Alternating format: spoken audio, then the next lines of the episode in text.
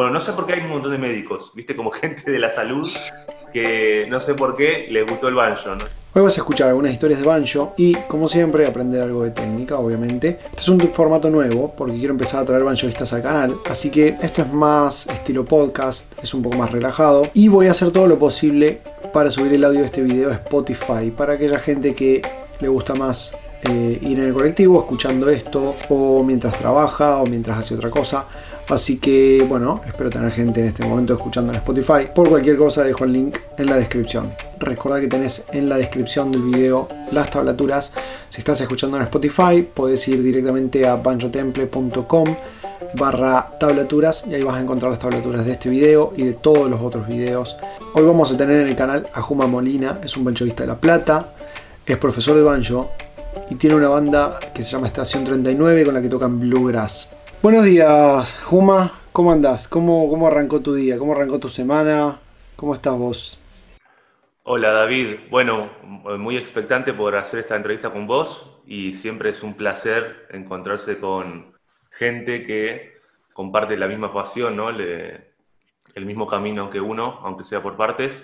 Así que bueno, nada, poder encontrarme con vos este, y estas cosas que se han dado estos últimos tiempos de poder conectar con, otra gente del mundo del banjo es siempre algo muy grato.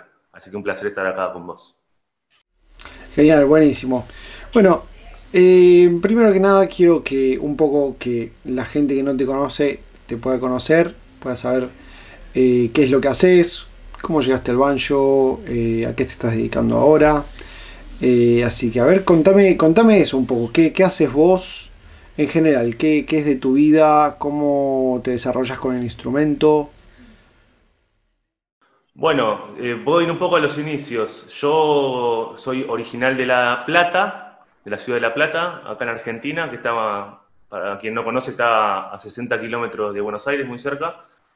Bueno, y yo iba al Bachillerato de Bellas Artes, que es una, eh, una escuela con orientación artística, sobre todo en música y en artes visuales, en plástica y yo estaba en, música, ¿no? Y resulta que había un chico que era unos años más grande que yo que llevó un banjo al colegio y cada tanto yo lo veía en los recreos. Y bueno, escuchar ese sonido y la forma de tocarlo eh, me, siempre fue como una. Eh, yo ya desde ese día supe que era un antes y un después, como que había quedado completamente hechizado por ese sonido, encandilado y que realmente era algo que eh, me llamaba poderosamente la atención y siempre que oía un banjo o intentaba buscar música que, que, incluyeran el instrumento porque, bueno, evidentemente algo me estaba convocando eh, muy fuertemente, ¿sí? Eso habrá sido a los 14, 15, sí. Eso te iba a decir, ¿qué, qué año era eso? Digamos, tus 14, 15, pero ¿qué año era? Ponerle que habrá sido 2009, 2010. 2009, sí. 2009, 2010, mira. 2009, 2010, sí. Ahí empezó, yo estaba, tendría 14, 15 años, sí, quizás 2008, 2009, por esa, por esa zona. Bueno, pasaron unos años más, yo seguí muy como interesado en el instrumento, aunque no, no avancé mucho más, yo tocaba la guitarra, ¿no? Cantaba, estaba más en el palo del rock, pero siempre me acordaba del banjo y siempre que aparecía me interesaba. Y después ya, por el 2013, 2014, un compañero de, un trabajo en el que yo estaba en, aquel entonces me muestra, eh, me dice, ¿a vos te gusta el banjo? Tenés que escuchar a Bela Fleck. ¿No? Y me pone Bela Fleck y bueno, este, realmente ese fue el otro antes y, después para mí, sí, total, porque bueno, además de tocar el banjo increíblemente, que es además algo que yo noto con él hasta hoy, es que realmente las músicas que genera, las melodías, esta capacidad de llevar al banjo a la música hindú, a la música clásica, el hecho de irse a África a tocar con, con un montón de pueblos eh, de ese continente, hacer música clásica, hacer pop, hacer jazz, y que siempre suene el banjo, ¿no? Que siempre esté en los rolls, que siempre esté en los pull-off, ¿no? O sea, que realmente vos escuches un banjo eh, en, esas músicas, bueno, me, partió la cabeza, además la belleza de, sus canciones, de sus melodías y la humildad de él. Bueno, y ahí ya definitivamente fue el hecho eh, como que directamente me dijo, bueno, tenés que conseguirte un banjo y empezar a tocar, ¿no? O sea, ahí fue como el el quiebre definitivo. Y bueno, ahí me conseguí un, un, banjo, un Soshin, que no, un banjo, hay de esos medio de juguete, como le dicen, que no era una gran cuestión. Este, y bueno, y ahí empecé bastante autodidacta, ¿no? Con eh, los videos que había en YouTube, muy pocos en español. Eh, así que bueno, ahora te estás sumando vos también en estos últimos tiempos, ahí agrandando de a poco la colección eh, escasa por ahora que hay. Bueno, y quería de todos modos contactar con algún profesor, ¿no? Yo sentía la necesidad de alguien que me vaya guiando y un señor de Villa Elisa, que también queda por La Plata, eso, tenía un blog, lo tiene todavía, aunque ya no está muy expresado, que se llama... Sí, sí, eh, todo banjo, totalmente, sí. O sea, lo primero, no lo conozco a él, pero lo primero que yo encuentro de banjo en internet, en español, es él. Directamente, porque claro, es, es, es lo... Es que es lo único que hay eh, en español. Vos te pones a buscar, yo me pasó eso, yo compré banjo, compré mi banjo, eh, ese que está ahí, eh, y también me metí a internet, dije voy a empezar a averiguar sobre esto. Y lo encontré a él, exactamente. Me, puse a leer las historias de cómo él empezó a tocar y todo. Es, bueno, un fenómeno. Bueno, me parece que muchos por, aquellos años al menos tuvimos un camino muy similar, ¿no? De bueno, entrar a YouTube, entrar a Google y, ver qué había en español, sobre todo cuando yo en ese momento tenía mucha limitación con el inglés, eh, bueno, a ver qué podía encontrar. Y bueno, por suerte estaba en La Plata, como yo, eso fue como una gran. Justo esa persona que tenía el banjo, el blog de banjo en español estaba en La Plata. Así que él igual toca más el banjo de cuatro cuerdas, toca jazz, pero bueno, me dio unas talaturas y me recomendó como, el, como uno de los únicos profesores que estaba en Argentina, que estaba en Buenos Aires, que era Pau Barajau, que él es un, un banjoista eh, originario de México que estaba viviendo en Buenos Aires. Él es el banjoista de el grupo Cheapalache, que es bastante conocido, pero quien no lo conoce, eh, es un grupo que ellos definen que hacen como un estilo Latin Grass, ¿no? Eh, que lo lidera Joe Troop, ¿sí? Joe Troop es un estadounidense que llegó a Argentina, ¿sí? Y empezó a dar clases de banjo. Él tocaba el, el banjo y el violín, que le dicen fiddle, ¿no? El, fiddle, claro. La música popular, o sea, el violín de música popular le dicen fiddle, ¿no? Bueno, él toca los dos instrumentos toca otros más también, pero toca esos dos eh, increíblemente. Bueno, y él empezó como a... Es, como... Es como un patrón, ¿no? Eso, yo eh, por lo menos he visto mucho eso, que la gente en Estados Unidos, es como, el patrón es ese, que tocan, si, si están metidos en el mundo del folk, probablemente tocan fiddle, banjo y mandolina, es como... Y guitarra, Seguro. Y guitarra, pero, sí, ni hablar, es como con lo que arrancan. Tal cual, sí, sabes que todos tienen un poco eso, eh, los integrantes de Chapalache, inclusive con los que yo tengo mucho contacto, que han tenido la posibilidad mucho de girar por Estados Unidos, también están, están con esa idea de, también tocar la mandolina, o sea, también todos tocan un poco el violín. Eh, así que sí, sí, es impresionante eso. Y además que son instrumentos muchas veces difíciles técnicamente cada uno. El violín es, no es un instrumento que la agarras y suena, para nada. Y menos ese estilo. Tal cual. Yo ubico a Joe Troop, me parece como, él creo que llegó a Argentina por el 2010 como, un, como una gran primera oleada que él, que él supo tener. Los integrantes de Chapalache eran todos alumnos de banjo de él, por ejemplo, en Argentina. Mira. Eh, y después, bueno, se fueron de viaje y, nada, hacen estas combinaciones de quizás algo más tanguero o algo más como una salsa o como una cumbia, con instrumentos, con formación bluegrass, con cosas de bluegrass. Me, me, gustó a mí la, lo, que hicieron. Así que bueno, yo, estudié con Pau ponerle que el 2015 a dos o tres años. Y después tuve clases con Show Troop, ya eso es más reciente también, que bueno, fue algo que me partió la cabeza. Y ponerle que en el 2000, sí, en el 2018 eh, empecé a dar clases porque el dueño de Todo Banjo, el, el autor de Todo Banjo me dijo, hay un chico en La Plata que quiere aprender, ¿te animás? Yo dije, mira, me parece que no sé tanto, qué sé yo. Bueno, al final me animé, me gustó un montón y, realmente descubrí que me gustaba tanto tocar como dar clases, que aprendía un montón y que tenía como cierta eh, facilidad para transmitir los conocimientos. Eso es lo que me dicen mis alumnos, por ejemplo, paciencia. Soy un poco exigente también, pero también logro motivar. Así que bueno, actualmente yo soy banjoista, tengo un grupo que se llama Estación 39, que hacemos bluegrass acá en Buenos Aires, y también eh, estoy dando clases ahora de manera virtual. También esto hizo que se abra un poco hacia todo el espectro hispanoparlante eh, y también en todo ese camino di, con vos. Y uno de mis alumnos actualmente es aquel chico que en Bellas Artes, en La Plata, llevaba el banjo al colegio y fue cuando a mí me llamó tanto la atención eh, el instrumento. Al final, esta persona terminó siendo actualmente, que es Damián, que toca también en un grupo de bluegrass de La Plata que se llama Cincinnati, que están ahora arrancando. Eh, bueno, ahora él, es alumno mío, así que bueno, esas vueltas de la vida. ¿Cómo son las vueltas, no? Con este instrumento. Qué loco. Mira vos. Escucha, eh, este grupo, Estación 39, eh, lo estuve escuchando un poco, obviamente. ¿cómo, ¿Cómo empezó? ¿Cómo se formó? ¿Cómo llegaste a conocerlos a ellos? Claro, ellos, eh, yo estoy hace relativamente poco, porque ellos venían tocando hace 5 o 6 años y venían más haciendo otro tipo de formaciones eh, de lo que es más el country tradicional. Y en algún momento el Mati, que es el, como el, líder y el guitarrista y cantante, junto a Fede, que son como los fundadores que tocan el contrabajo, quisieron llevarlo más a una banda de cuerdas y ahí empezaron a involucrarse más con el, con el bluegrass. Y bueno, ahí yo los conocí justo porque son muchos nombres, quizás espero no perder a nadie. Martín Bosbrick, que es el mandolinista de Chiapalache, empezó a armar lo que eh, son unas jams en Buenos Aires de old time. ¿no? El old time sería como un poco el género previo al, al bluegrass, ¿no? hay como muchas canciones que se tocan en el formato bluegrass y en el formato old time, ¿no? Los instrumentos son muy parecidos, algunos se tocan de forma diferente, tienen cuestiones diferentes en la forma de tocar, pero también tienen muchos eh, puntos en común.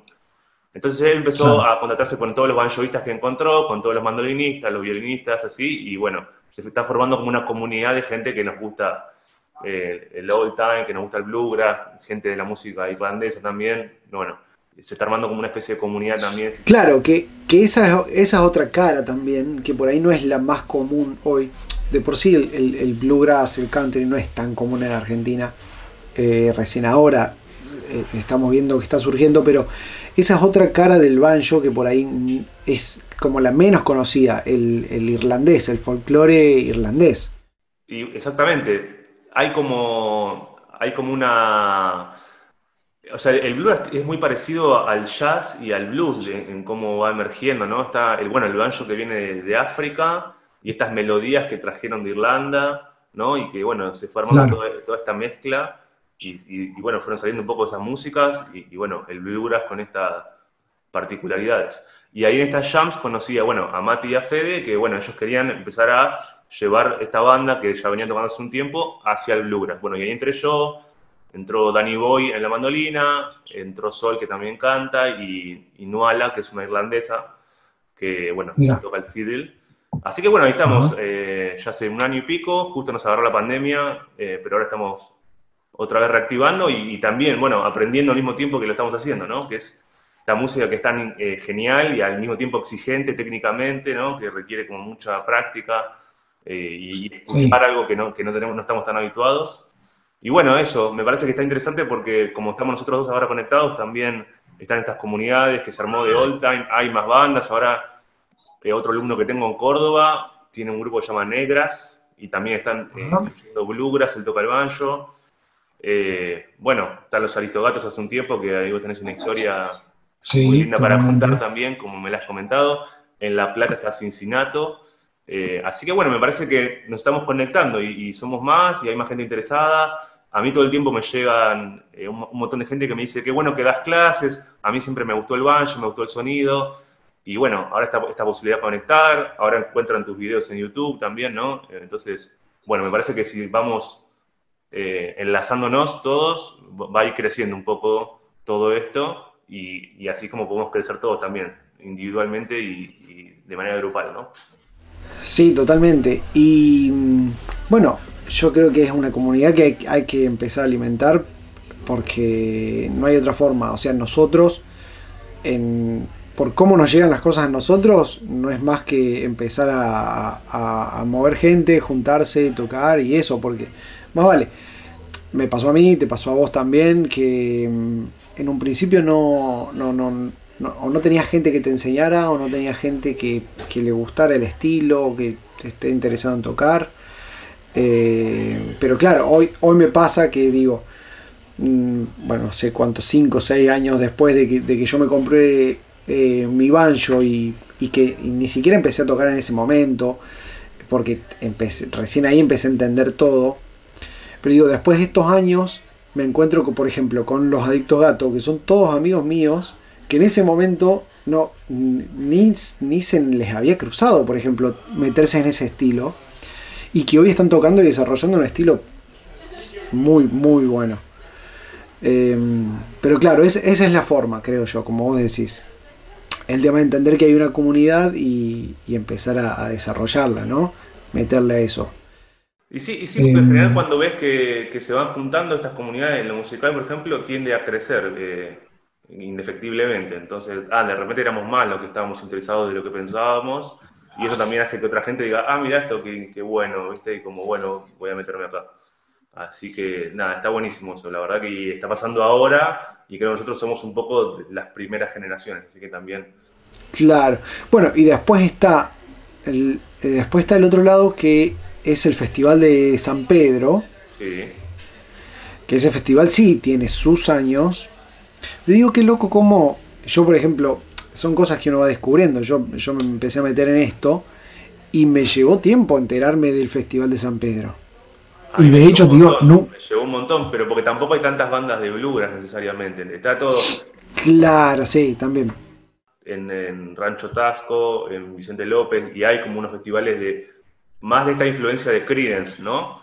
Pero bueno, también. Claro, sí. Vos vas y tocas bluegrass, te abren las puertas, o sea, como que también está este interés y San Pedro es, increíble, es multitudinario. Ahora, ahora está también más medios nacionales y grandes están prestando atención porque hay como toda una gran cosa que como te pasa a vos no sabíamos, pero hay miles de personas. Yo veo las fotos y no, no se termina más la cantidad de gente. Es el gusto claro, argentino de la música country.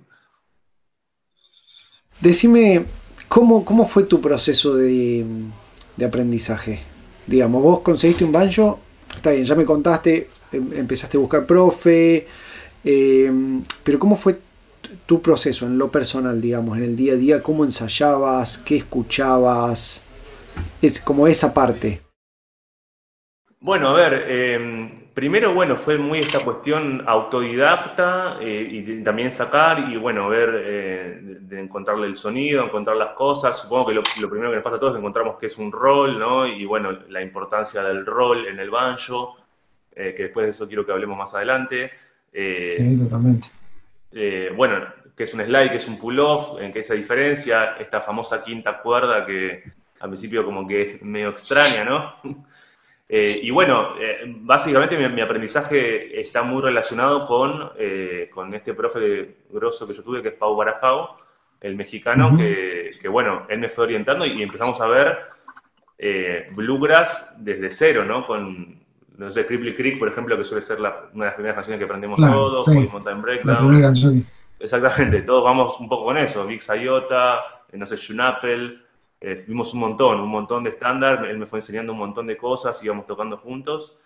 Así que ahí, en esos primeros años, me dediqué de lleno a eso. Después yo como rápidamente sabía que quería tocar Bella Fleck, era como algo que, que, es la música que más me llena a mí en el banjo, y le insistía, le insistía y le pedía que saque temas. Y bueno, de a poco también fui aprendiendo cómo a sacar yo algunas cosas de oído, ¿no? De, Tony Trishka mismo también empezar a acceder a los libros. Esto que viste que está todo, pero que cuesta darse cuenta que está y hay que introducirse y entrar a los foros y ver que hay tablaturas y que también uno hace su camino más allá del profe, también empezar como a apropiarse de las cosas que están ahora dando vueltas, ¿viste? Claro, es que, es que hay, hay, está ese camino propio, por eso, por eso te pregunto, está ese camino propio que uno se va armando también que pasa en todo en realidad, no, no solo en, el banjo, digamos, uno estudia guitarra y también tiene su profe que le da que estudie las escalas, las técnicas, pero vos después en tu casa ponés la banda que te gusta y tocas la banda que te gusta. Esa es la realidad. Entonces, siempre con todos los instrumentos uno se va haciendo como ese camino, ¿no? Sí, a mí siempre me parece como un gran desafío poder eh, incluir el banjo en otros repertorios, saliendo del bluegrass un poco, ¿no? Digo, no sé, yo me voy de viaje siempre y se arman los famosos fogones, que es rock nacional, folclore, y bueno, y yo tengo un banjo, están todas las guitarras, pero yo tengo un banjo y lo quiero meter, ¿viste? Y bueno, ¿y cómo metemos ahí el banjo y que más o menos no se vaya para cualquier otro lado, ¿viste? Y que eh, esté interesante lo, que suceda. Eh, eso todo el tiempo, y, eso a mí me encanta siempre, bueno, o, poner backing tracks, o cosas, digo, de así más eh, rock o jazzísticas, y bueno, empezar a incluir el banjo ahí. También siempre es algo que lo, que lo llevo al mismo tiempo que estoy como con el bluegrass, porque el bluegrass y la técnica del banjo este del scratch style o el picking style es como infinita, no termina más, siempre hay algo para, nuevo para ver, salen sí. grosos que van tirando técnicas y cosas para aprender y, y, es como que todo el tiempo, ahora por internet encima, eh, vos subís algo y, y, tenés algo nuevo para aportar al, al, mundo, ¿viste? Y yo entonces puedo aprender eso también. Entonces el estudio y la práctica me parecen infinitos.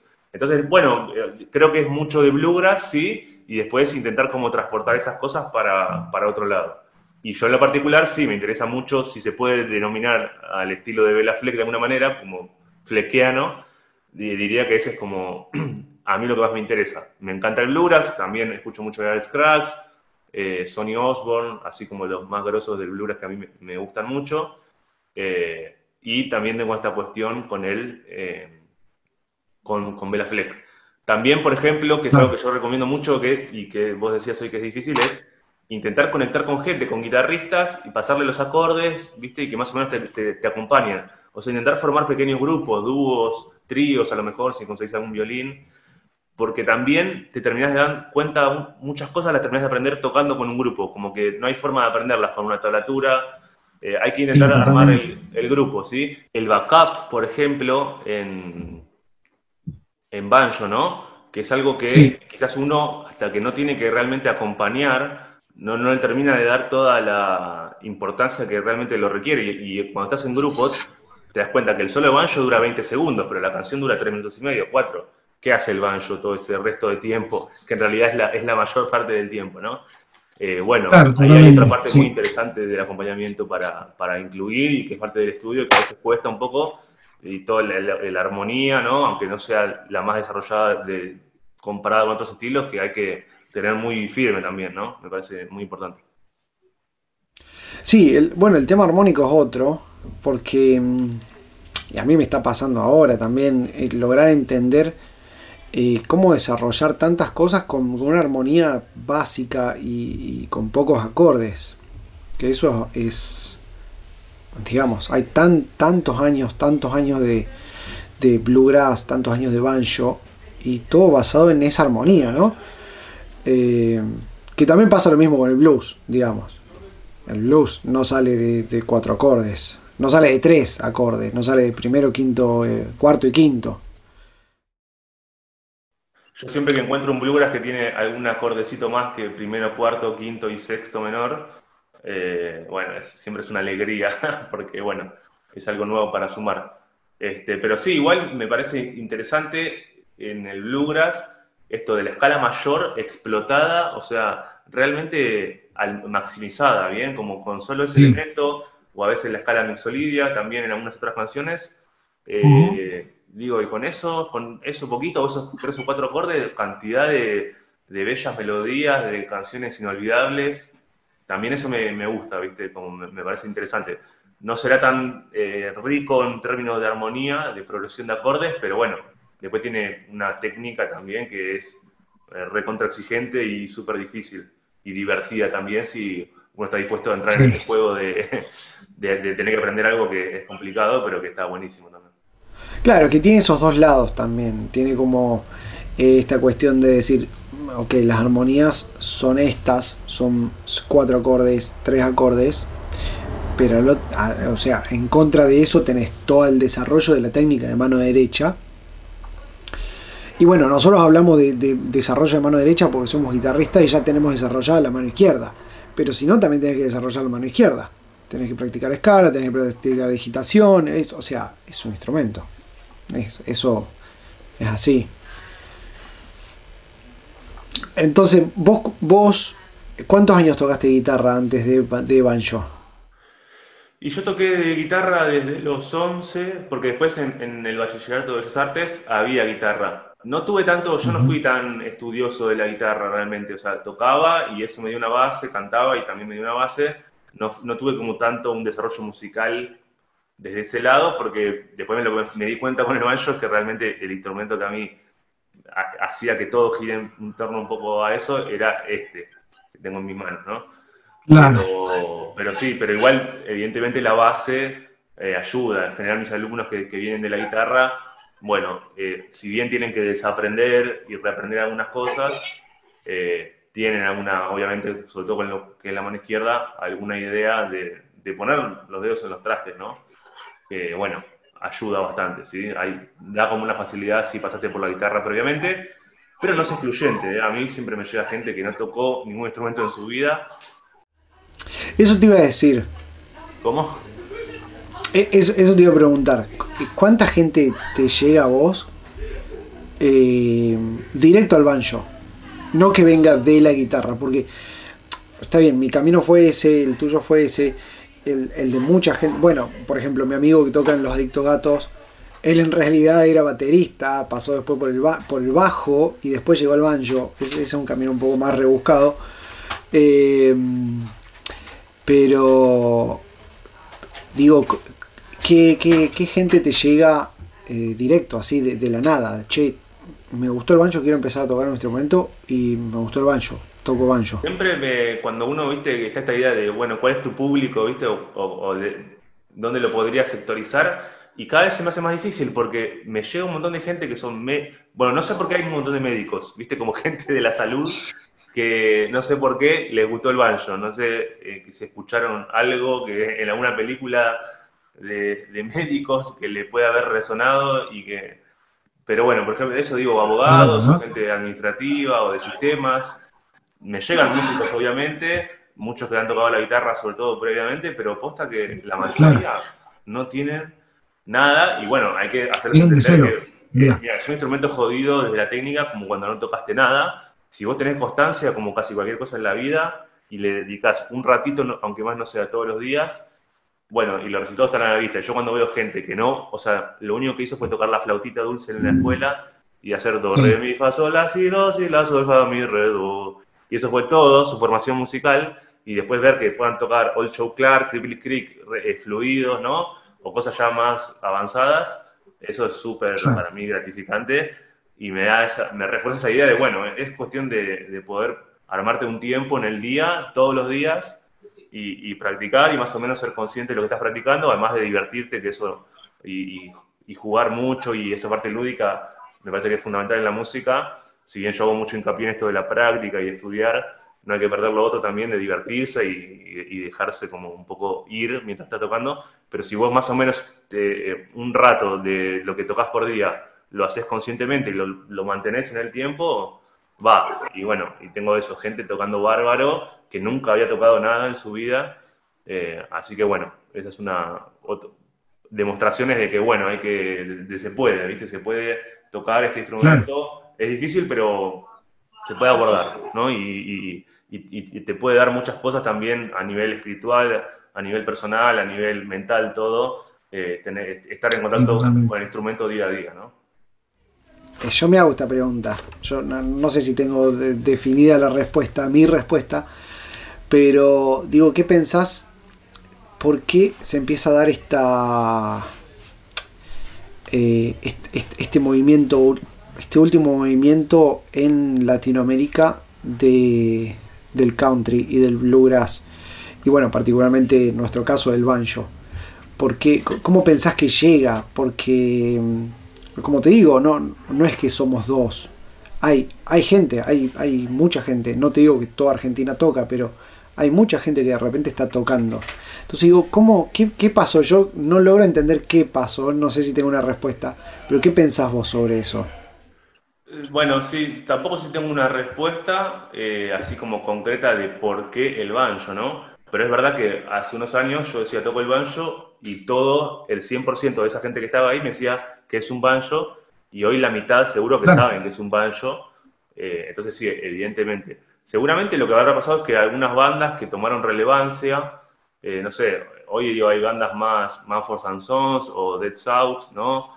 En Colombia y a mí no me gusta mucho ese estilo, digo, pero está Morat, qué sé yo, de repente como bandas que no, no, es esos loquitos del campo.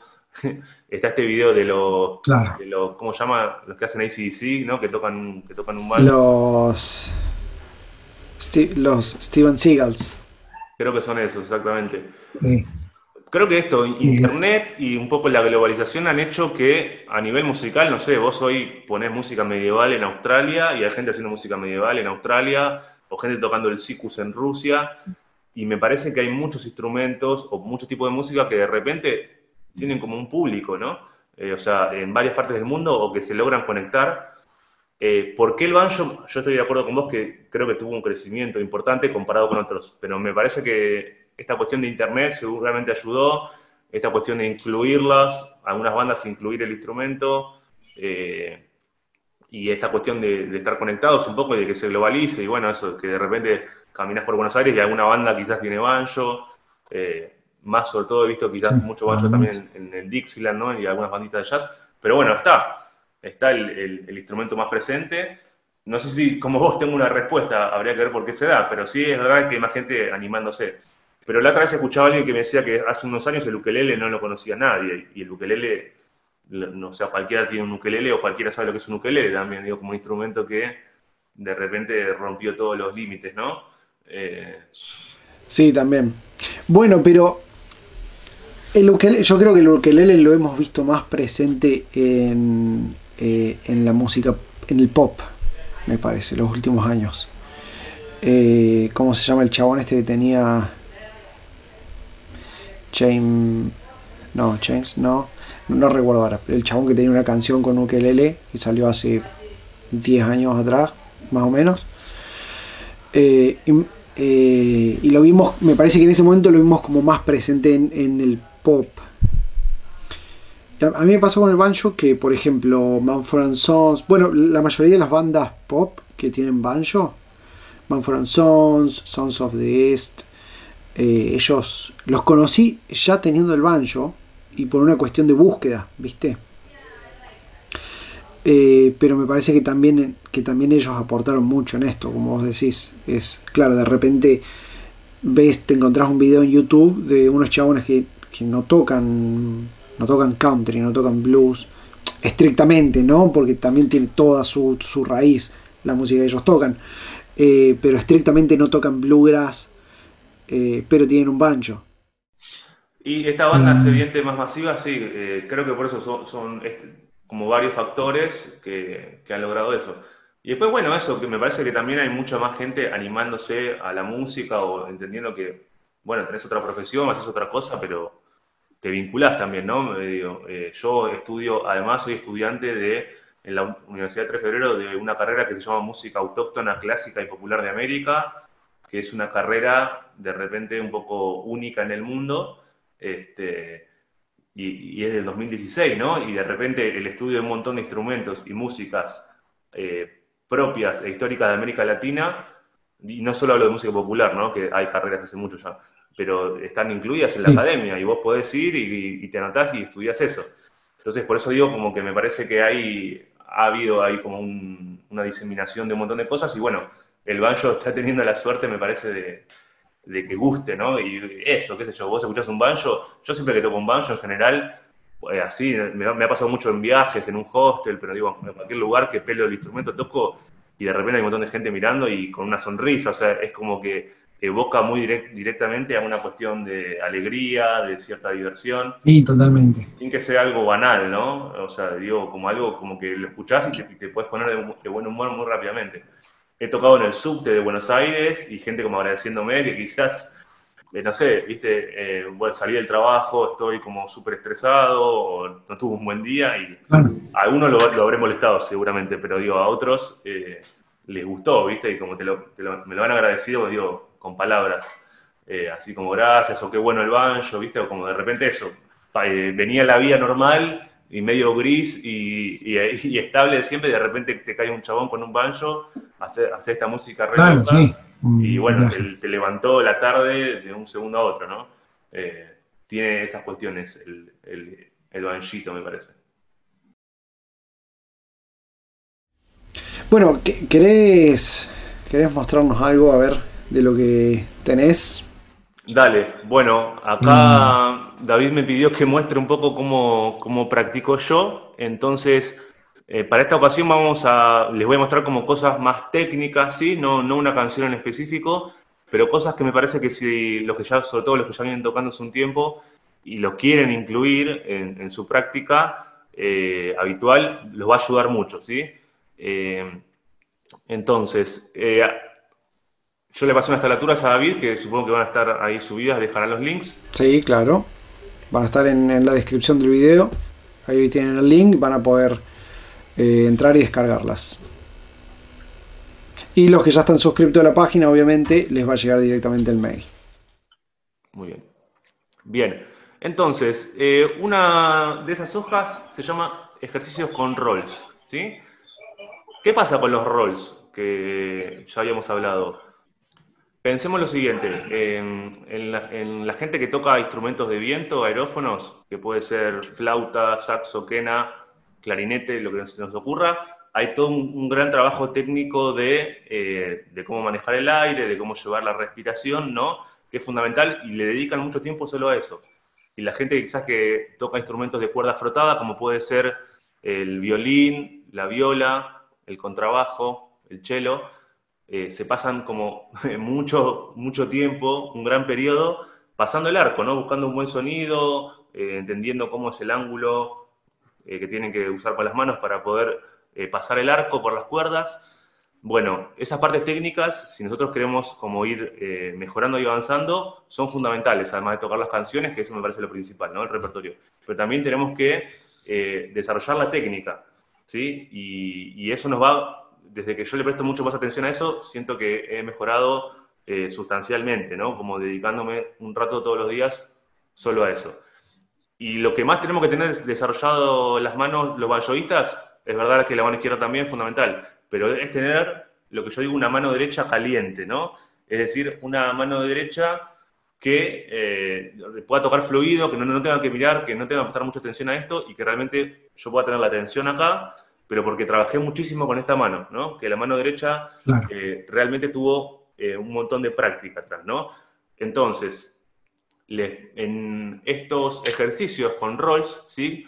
Que le mostré, traje rolls muy básicos que se pueden encontrar en cualquier lugar, pero además de tocarlos individualmente, la idea va a ser combinarlos entre ellos, ¿no? Entonces, eh, además de tocar, por ejemplo, el primero que puse, que es el alternating, ¿sí? Bien, yo...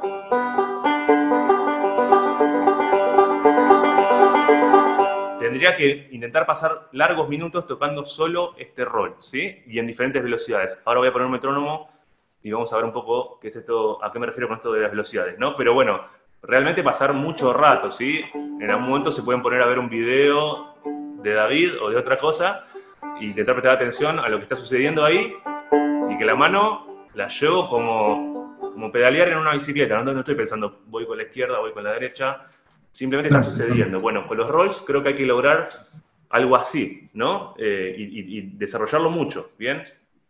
El segundo rol que puse es el forward reverse, que aparece constantemente. También he visto que le ponen, le dicen forward backward, pero bueno, eh, es este rol que está constantemente. Y el tercero que puse es el forward, ¿no? Eh,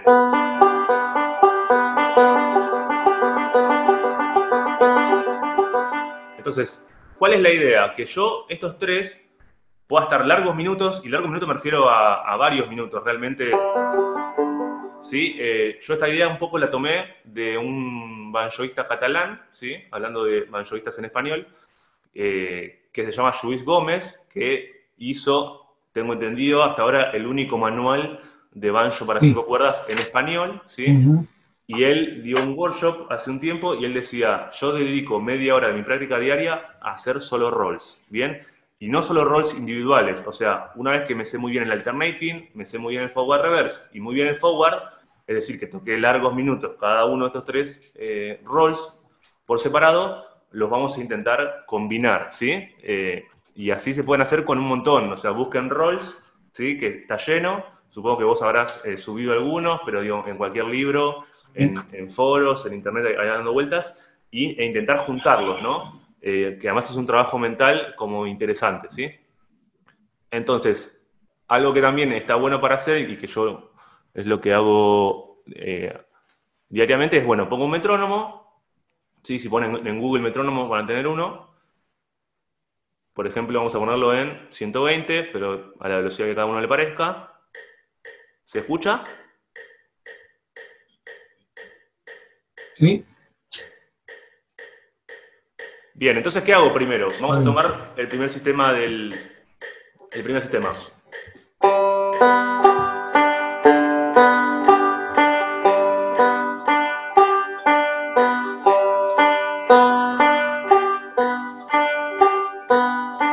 Bien, ¿qué hice? Toqué una nota por cada clic de metrónomo, ¿no? Por cada, una nota por tiempo, ¿sí? Eso primero, bien, me aseguro que me salga bien, para eso lo toco varias veces, todo este primer sistema. Entonces hice alternating, hice forward reverse y luego hice forward, ¿bien? Una vez que eso me sale bien, que para eso lo tengo que tocar varias veces, ¿no? Vamos a hacer ya no una nota por cada clic de metrónomo, vamos a hacer dos notas.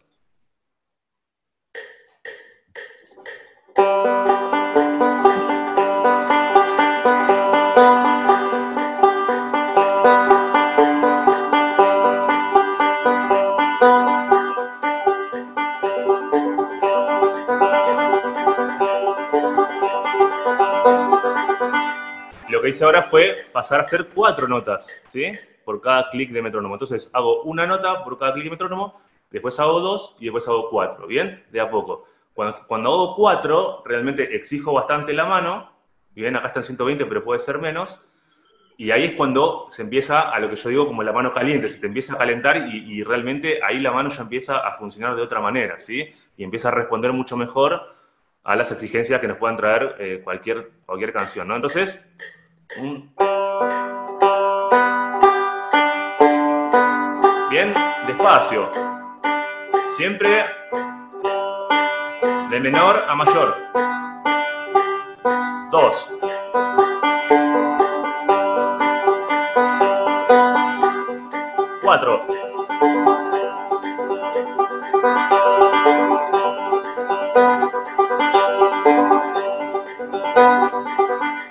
Bueno, hagan esto todos los días, ¿sí? Yo intento hacerlo media hora, más o menos por día, 20 minutos, media hora, y me cuentan después de unas semanitas cómo le va a cambiar eso, realmente es un montón, ¿bien?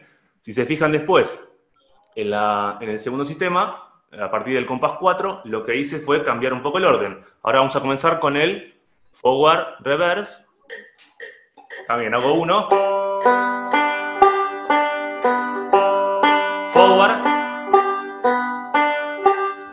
Alternating. Dos.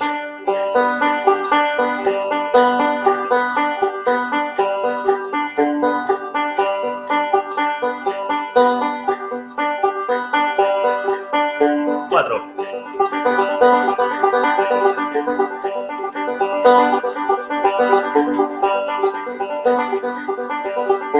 Sí, está bueno quizás, eh, porque básicamente, si cuando lo repito es lo mismo que el primer sistema, ¿no? Lo hago como un poco cíclicamente.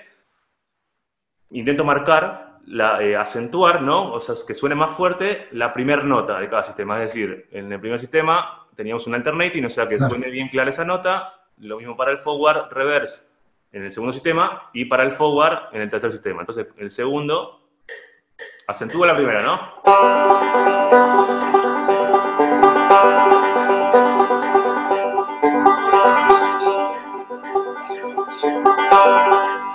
Intento hacer esos trabajos de, de acentuar. También en un momento puedo pensar, bueno, voy a acentuar tales notas de cada rol, ¿no? Y así también empiezo a tener como una regularidad del volumen que puedo querer en cada dedo. Puedo empezar a regular el volumen de cada dedo, ¿sí? Mm. Y bueno, y lo mismo para el, para el tercer sistema, ¿no? Eh,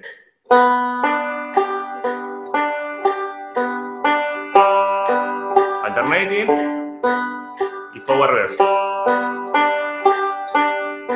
Dos.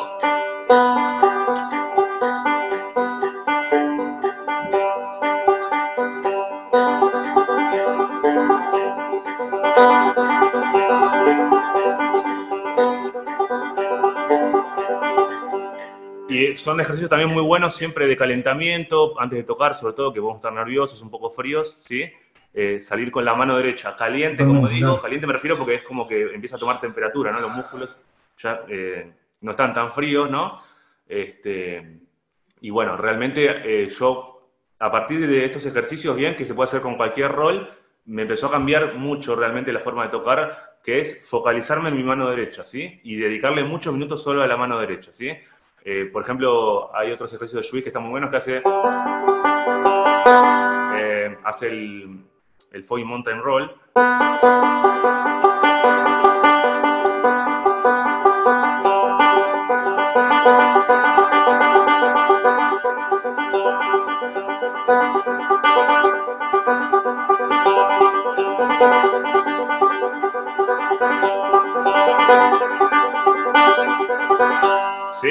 Cuanto más tenga esto, eh, me parece que realmente eh, la mano derecha tenerla muy consolidada y, que sea muy sólida en serio, eh, nos va a cambiar a todos. Es algo que sé que cuesta y que cuesta también tocar los rolls combinados. Por eso digo, ármense los croquis que quieran, ponen uno adelante, el otro atrás, intenten no repetir el dedo, bien, recuerden que una de las máximas del banjo bluegrass, cuando estamos tocando corcheas, semicorcheas o notas rápidas, es no repetir el dedo, ¿sí? O sea, una vez que toqué una nota con pulgar, la siguiente nota que toco no puede ser con pulgar otra vez, tiene que ser con dedo índice, con dedo medio, y así hasta el fin de los tiempos. Así que, eh, bueno, rolls fundamental. Todos los que encuentren, los arman, se los escriben en un pentagrama y los, van dando vuelta del lugar e intenten combinarlos. O sea, primero se practican obviamente individualmente y luego eh, los, pongo en diferentes órdenes y los practico. Porque eso ya me hace también tener un trabajo cerebral eh, muy interesante, ¿sí? Y después si uno agarra una canción, una talatura,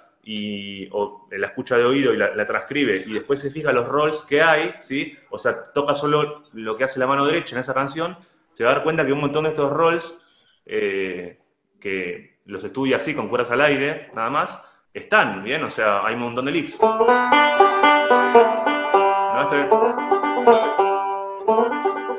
esto, es un forward reverse. Esto lo habrán escuchado mil millones de veces. Y ahí estoy tocando el forward reverse, que es uno de los roles eh, que mostré recién, ¿sí? Bueno, eso por ahora con la mano derecha. Buenísimo. Sí, es, fundamental. Y un, poco lo que, lo que yo estoy haciendo últimamente es, empezar a apuntar a eso. Eh, de hecho, bueno, acá en el canal tenemos dos videos de rolls los, los yo, lo dividí en dos, uno con cinco rolls bien básicos, súper básicos, donde tenemos el forward, eh, donde tenemos el incluso el pinch, que por ahí no es un roll, pero termina siendo de, una u otra forma un patrón, eh, el, alternating, eh, y después otros cinco que son como un poquito más avanzados, pero donde tenemos el, el, el Mountain Roll, o, doblando dedo índice o doblando dedo medio. Eh, y un poco lo que, lo que quiero apuntar es justamente al, trabajo, a lo que se llama ¿cómo se el, el, ejercicio diario, eso. La idea es poder empezar a, tener un ejercicio diario y por eso es que yo te, te, invitaba a hacer como esta, esta contribución, digamos. Porque me interesa mucho esto, más allá de, de uno como más allá de cómo uno puede sentarse a tocar canciones y sacar canciones, pero qué es lo que uno puede hacer en el día a día que, que en el tiempo vos veas un, cambio. Eh, y efectivamente esto que vos decís, esta forma de tocar los rolls eh, intercalados, cambiándolos, entendiendo cómo suena un roll. Después al momento de sacar una canción, si vos entendés cómo suena un roll, sabés que lo que sabés qué rol es el que escuchás. Eh, entonces, esa es un poco la idea de, por qué te, pedía esto. Seguramente, y después también eh, probá y prueben, digo, tocar las canciones que tocan habitualmente, después de haber hecho esto como un poco exhaustivamente, y van a ver cómo también suena con una fluidez y, lo logran llevar de, otra manera, como con hasta cierta facilidad, eh, que es como muy notoria, ¿sí? Este, Ah, digo, yo cuando no lo logro hacer como quisiera todos los días, realmente siento que voy a estar un poco para atrás, ¿no? Porque si vos tenés esta mano bien clara, eh, además de analizar los roles, de repetir, intercalar, hacer estos trabajos, eh, cuando tocas las canciones que tocas habitualmente, que tal vez ya las repetiste un millón de veces, siempre hay que hacerlo obviamente, eh, bueno, hay un cambio sustancial en tener una mano derecha bien clara y también una mano izquierda, obviamente que eso es otra parte ahora que después si querés la vemos también con la talatura. Entonces, la mano izquierda, ¿cómo la, cómo la desarrollas vos? Luego de esta, de esta primer media hora, que cada uno la escalará y la llevará para su lado, ¿sí? De, mano derecha, eh, cada uno revise los tiempos, pero intenten como incluirlo, ¿sí? Y antes de llegar a las canciones, ¿sí? Vamos a ir con la mano izquierda, ¿bien? Y algo que a mí me parece interesante, para también tener una mano izquierda caliente, si se quiere, ¿sí? O que, digo, que se pueda mover con fluidez. Eh, y sin duda que hay que practicar los pull-off, está bueno practicar individualmente pull-off, eh, practicar hammers y, encontrarles un, buen sabor, ¿no? Eh, o sea, que salgan realmente interesantes eh, esos, recursos, ¿no? De mano izquierda. También me parece interesante poder conocer un poco el cuello, moverse por los trastes y en principio con las escalas, ¿sí? Y con lo que son los patterns, ¿no? Los, patrones que, bueno, nos van a hacer un poco recorrer los trastes bien y nos van a servir mucho para lo que conocemos como banjo melódico, ¿sí? que es un, estilo ya más desde las escalas, donde eh, se toca mucho lo que se dice up the neck, ¿no? Eh, por encima del cuello, o sea, ya no tanto las primeras posiciones, bien, que hay muchos cracks ahí sobre todo, y empezar a movernos un poco más. Entonces, lo primero que hay que tener muy en claro es la escala de sol, ¿sí? Ahí vamos a ir a la, a la tablatura que yo les dejé, que se llama escalas extendidas, ¿sí? Y ahí le dejé dos escalas, ¿bien? Que son bastante parecidas entre ellas, que son la de sol jónico o mayor, lo que conocemos como la escala mayor, ¿no? ¿Sí? Eh, esa es la escala mayor, que esta la conocemos todos, y después lo que se conoce como eh, sol mixolidio. Cuando yo hablo de mixolidio, para, para quien no sabe, ¿sí? es algo que pertenece más al, espectro de, lo que es el, mundo modal. Y la diferencia que va a tener es que en vez de tocar Fa sostenido, que lo que es lo que tocamos en el. Este el traste 4 de la cuerda 1, Fa sostenido, Sol. La sensible, como también se la conoce. Bueno, esa nota en mixolidio no va a estar, ¿sí? Vamos a tocar el Fa natural. El traste 3 de la cuerda 1.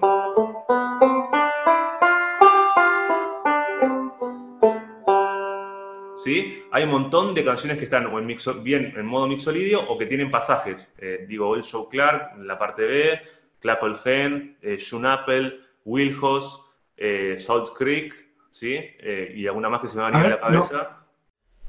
¿Nos puedes mostrar un poco cómo suena el mixolidio en, contexto, no tanto como escala, sino en, un contexto de, de canción, en un contexto melódico?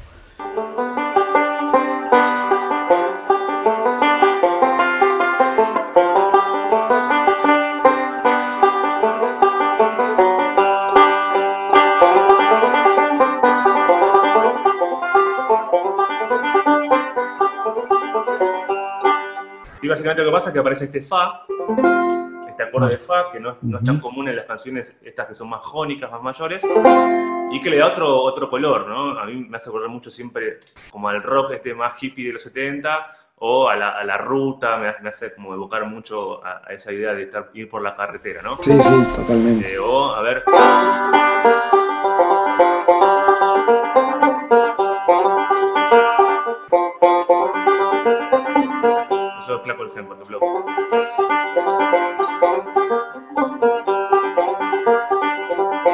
Fíjese que pasa todo el tiempo por el traste 3 de la cuerda 4 o el traste 3 de la cuerda 1, que es fa natural, ¿sí? Y ese es el cambio ah. sustancial entre una escala mayor o un modo mayor y el modo mixolidio o la escala mixolidia, ¿bien? Entonces me parece que está bueno tener los, los dos muy en claro, ¿sí? Y volviendo a esta idea de la mano izquierda, de cómo desarrollarla, primero tener lo que se conoce como escala extendida de sol, ¿sí? La de sol mayor va a ser, va a partir de la cuarta cuerda, que es un re,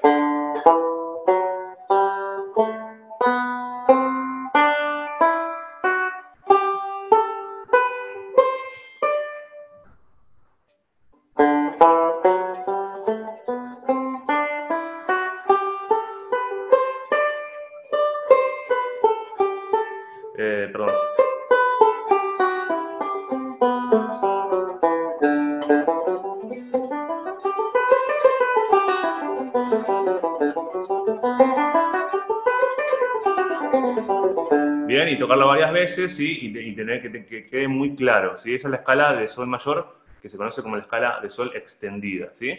porque incluye más notas que la escala de 7 notas, ¿no? ¿Sí? Y la otra, bien, que solo hay que cambiar algunos trastes, es la escala de sol mixolidia.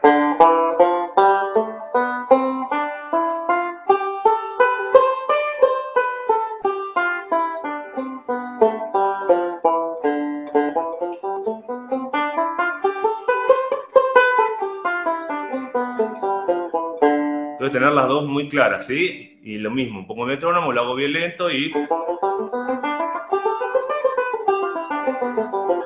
Intento tocarlo y que me dé cierta fluidez, ¿bien? Entonces si yo repito esto varias veces, ¿sí? Eh, Esta mano también empieza a tener otra movilidad y yo también empiezo a tener otro conocimiento del cuello, ¿bien? Eh, porque estoy bien pensándolo en los trastes. Después cuando toco las canciones van a ver que muchas veces pasan justamente por esos trastes que dicen la escala. Entonces quizás cuando voy a tocar una canción de banjo melódico, ¿sí? Está bueno como pasarse las escalas, ¿bien? Y después, lo que hago con esto son hacer patterns, ¿no? Patrones de la escala que a veces se utilizan como algunos fragmentitos en determinadas canciones eh, y que está bueno eh, como un desarrollo mental, ¿bien? Importantísimo, y también de, motricidad de los dedos. Entonces, por ejemplo, un pattern de escala mayor, ¿sí? Es... Se los dejé en otra tablatura que se llama patrones de escala, ¿sí? que lo pueden encontrar por ahí, y que básicamente voy a tomar estas dos escalas que les mostré recién y voy a hacer eh, los patrones, ¿no? Entonces...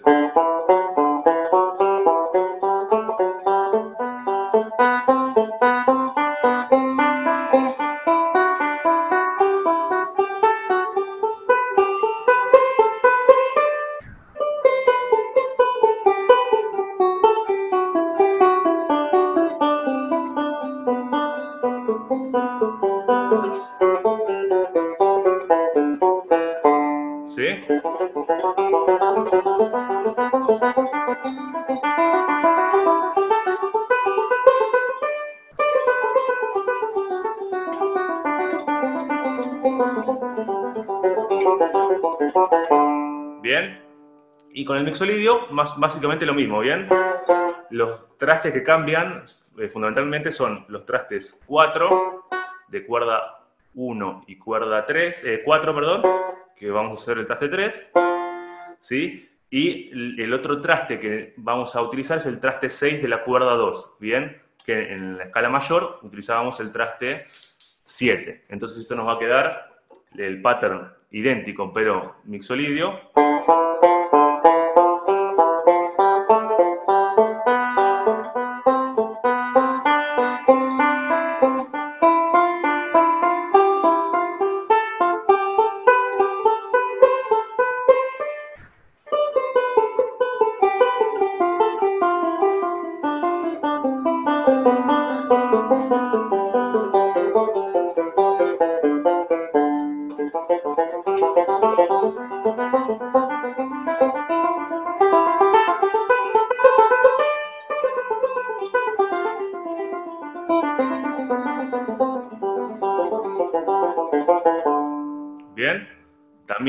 Patterns constantemente, sí, hay otros más, bien, pero me parece que esto ya, lograr hacer esto con fluidez eh, lleva bastante tiempo y, lograr hacer esto también otra media horita, muy enfocado en la mano izquierda, también nos va a ayudar a, también hasta ganar velocidad, bien, si queremos, y tener otro conocimiento de, del cuello, ¿no? del mástil. También podemos hacer eh, eh, escalas más pisadas, ¿no? Como del single string style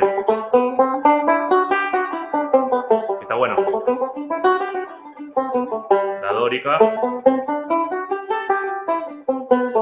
Eh, Frigia. Eh, Lidia.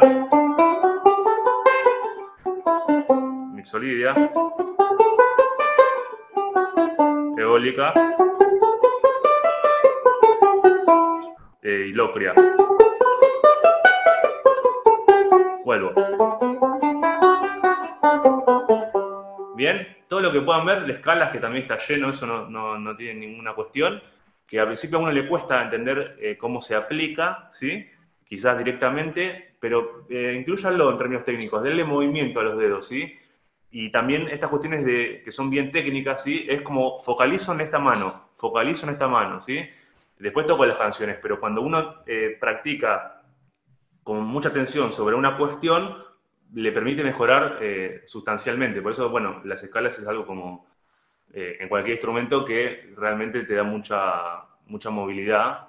Eh, entonces siempre es algo que hay que, hay que tener, ¿no? Hay que incluirlo y darle el gusto y empezar a enamorarse un poco de eso, que yo sé que al principio puede ser un poco tedioso, ¿sí? Pero si lo mantenés y lo generás como un hábito, después es lindo hacerlo, ¿sí? Es bastante meditativo porque es repetir lo mismo una y otra vez constantemente y realmente los resultados eh, yendo a lo concreto, los resultados después a la hora de tocar, a la hora de sacar canciones, a la hora de improvisar, a la hora de lo que sea, eh, van a cambiar sustancialmente. Totalmente, sí. Eh, Juma, ¿qué, qué, rol o qué, qué patrón usas en la mano derecha para practicar escalas? La verdad que nunca lo pensé, pero porque realmente voy viendo, pero No diría que hay un patrón muy claro de la, mano derecha. Ahora, estas que te mostré que son, eh, estas que recién mostré, que no incluyen cuerdas al aire, ¿no? Que son todas trastes pisados. Sí, claro. Esto es un, otra, teníamos lo que se conoce como el scratch style, ¿no? Eh, Kick, lo que le mostré hace un rato de Old Show Clark. Después tenemos banjo melódico, que son estas escalas, eh, extendidas, ¿sí? Y después tenemos el otro gran estilo del banjo de cinco cuerdas, tocándolo con las tres púas, que es el eh, single string style, que es más como parecido un poco a la guitarra, ¿sí? Lo que se hace es usar dedo pulgar y dedo índice, sobre todo. El dedo medio cada tanto aparece. Entonces acá es pulgar, índice, pulgar, índice, pulgar, índice, pulgar, índice. Bien, tengo que alternar.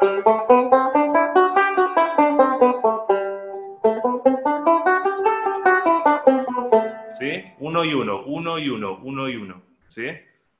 Eh, esto es más difícil darle velocidad que con los rolls, ¿no? Con los rolls puedo llegar como a Claro, totalmente. Pero es muy interesante para la mano izquierda eh, llevar adelante estas cosas. Es un ejercicio súper interesante. Eh, justamente yo te, intencionalmente te pregunto porque también lo incluí dentro de los... Está bien, no es un rol en lo estricto no es un rol, pero yo lo incluí dentro de, los patrones básicos que, tenemos que saber. Justamente el... Em, la verdad que no me acuerdo cómo lo llamé, pero, pero esto de, alternar pulgar y, índice eh, al mejor estilo como una púa alternada de guitarra, ¿no? Sí, y además mm. piensen que este es el estilo quizás que después más fácil puedo introducir en otros géneros, ¿no? Cuando tengo que Totalmente, claro me va a costar mucho usar cuerdas al aire, los típicos rolls o los acordes que más utilizo, bueno, quizás si encuentro la escalita que necesito, bueno, le voy dando, me meto a tocar una voz nueva y bueno, me fijo en qué está y me puedo meter y va a ser más fácil, ¿sí? Creo que el desafío, yo no soy muy especialista en el single string style, es que suene banjo, ¿no? Que no suene guitarra, eso es lo complicado. Ver la claro. dentro de tocar eh, single string style y que suene a banjo. Eh, porque bueno, usa un millón de escalas diferentes por tema y obviamente que ya las cuerdas al aire muchas veces eh, pierden un poco el sentido en, esos, momentos, ¿no? Bueno, también una de las recomendaciones que yo lo he escuchado muchas veces y me parece que, es algo cierto es que uno tiene que tener un uno tiene que tener como su estilo definido, pero realmente los, los grandes banjoistas tienen tienen desarrollado los tres estilos, el, estilo scrag, el estilo melódico y el estilo single string, porque a fin de cuentas terminas eh, mezclando todo, terminas metiendo un poco de todo. Yo eh, coincido, coincido absolutamente. Creo eh, que igual es fundamental cuando uno está arrancando como enfocarse en uno sin perder de vista a los otros. Totalmente, o sea, tener uno más consolidado que los tres más o menos. Pero el, sí, los tres nos van a dar. Bueno, otro logroso es Noam Pikelny, que maneja los tres, eh, estas tres formas de como muy. con, una maestría que es alucinante. Así que sí, sí, creo que, hay que, tener, está bueno tener los tres, eh, pero me parece que también está bueno, eh, como bueno, digo, Air Scratch casi no tocaba Manjo del single string style, por ejemplo, ¿no? Y bueno, nada, desarrolló mucho su estilo. Así que. Eh, creo que está bueno, sí, creo que está bueno tener los tres. También depende a dónde estés apuntando a llegar, pero como una cuestión de un desarrollo integral del banjo, Sí, esto que decís vos me parece como tal cual, coincido plenamente.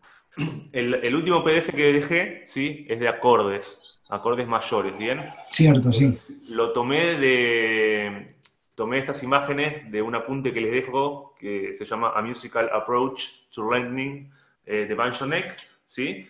Y bueno, eh, es muy bueno, es muy interesante todo este PDF, que son unas 10 páginas, para aprenderse todas las notas del banjo, ¿sí? O sea, para vos mirar una nota y decir, ah, bueno, esto es un sol, bien, el traste 8 de la cuerda 2, por ejemplo, ¿no? O sea, para que le interese eso, mm, le recomiendo mucho este apunte, bien. Pero algo que hay que tener, que es fundamental tener en el banjo, tanto en términos de acompañamiento, pero después para darse cuenta que las melodías, sobre todo del estilo Scratch, están muy pensadas de los acordes, mayores sobre todo, ¿sí? Es saber que los acordes mayores en mayo tienen tres posiciones, ¿sí? Tenemos sol. Este sol es muy conocido, ¿no? Vamos a verlo eh, pisando los trastes, ¿bien? Porque también es verdad que tenemos este sol, tenemos este sol, ¿sí? Como es el aire, pero vamos a verlo pisando todos los trastes para tener en claro que cualquier acorde tiene tres posiciones, cualquier acorde mayor en este caso, ¿no? Entonces tenemos este que se llama eh, sol mayor, que es acorde raíz, ¿bien? O en estado fundamental, ¿sí? Bueno, o también le dicen acorde con forma de fa, ¿no? Volviendo a esta idea del fa. Bien, le dicen forma de fa. Tenemos un sol mayor a partir del traste 9. Así, acorde de primera inversión también conocido, ¿no? O, como le dicen, con forma de re, porque viene un poco de este re. Y luego, en traste 12, haciendo una cejilla en las primeras cuatro cuerdas, tenemos la tercera posición del el sol mayor o acorde en segunda, inversión. Entonces, estaría muy bueno tener bien en claro estas tres posiciones y manejarlas con fluidez, ¿sí? ¿Sí? Eh.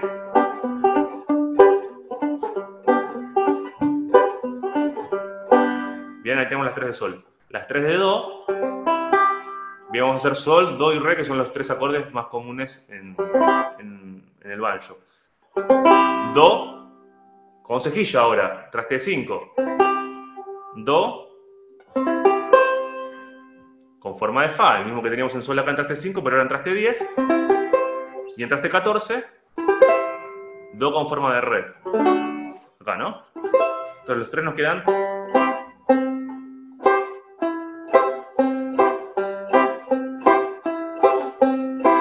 si combino me queda sol,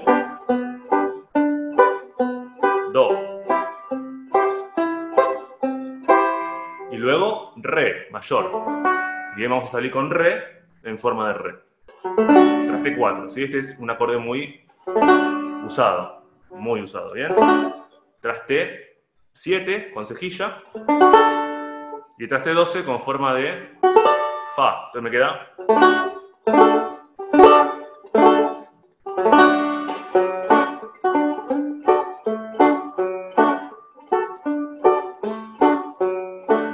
fundamental, bien, estos tres, sol, do y re, tenerlo muy claro, al menos en estas tres posiciones, ¿sí?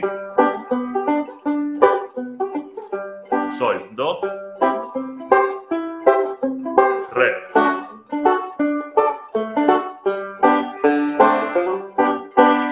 ¿Sí? Así que les queda ahí la telatura y el apunte, se lo dejo eh, adjunto también.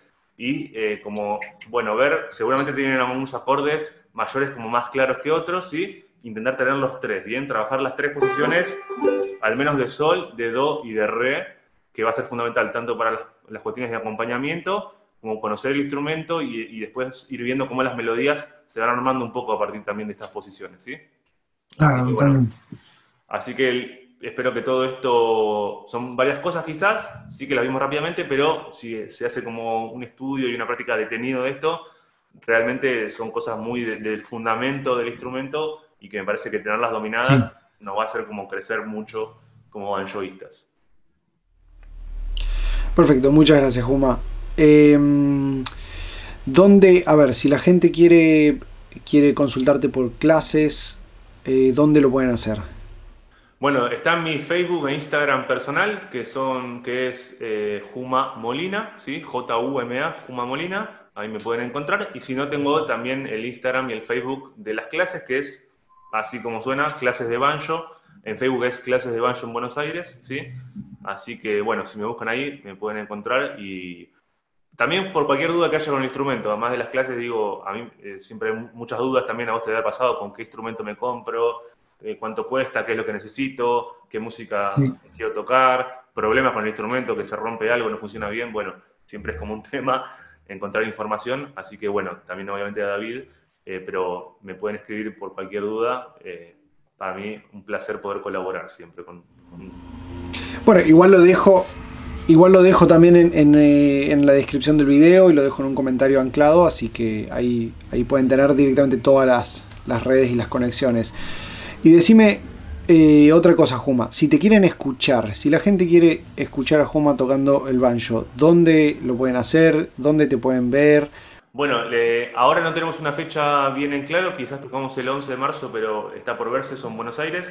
Pero bueno, pueden encontrar. Ahora, actualmente, eh, el proyecto en el que me encuentro es estación 39, ¿sí? así como suena, estación 39, eh, y ahí, bueno, se van a enterar. Yo tengo algunos videos eh, subidos también en, mis redes sociales, y este año vamos a estar largando seguramente más canciones propias también con Banjo, así que bueno, a quedar atentos que, como dicen ahora, se vienen cosas, eh, se vienen cositas, como siempre leo, así que bueno, pueden, pueden seguirme por ahí.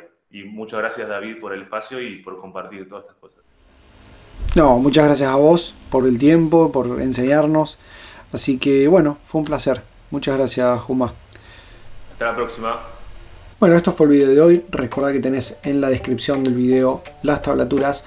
Si estás escuchando en Spotify, puedes ir directamente a banjotemple.com barra tablaturas y ahí vas a encontrar las tablaturas de este video y de todos los otros videos. Suscríbete si no estás suscrito para aprender más de Banjo y deja tu like y tu comentario si te gustó este video. Nos vemos.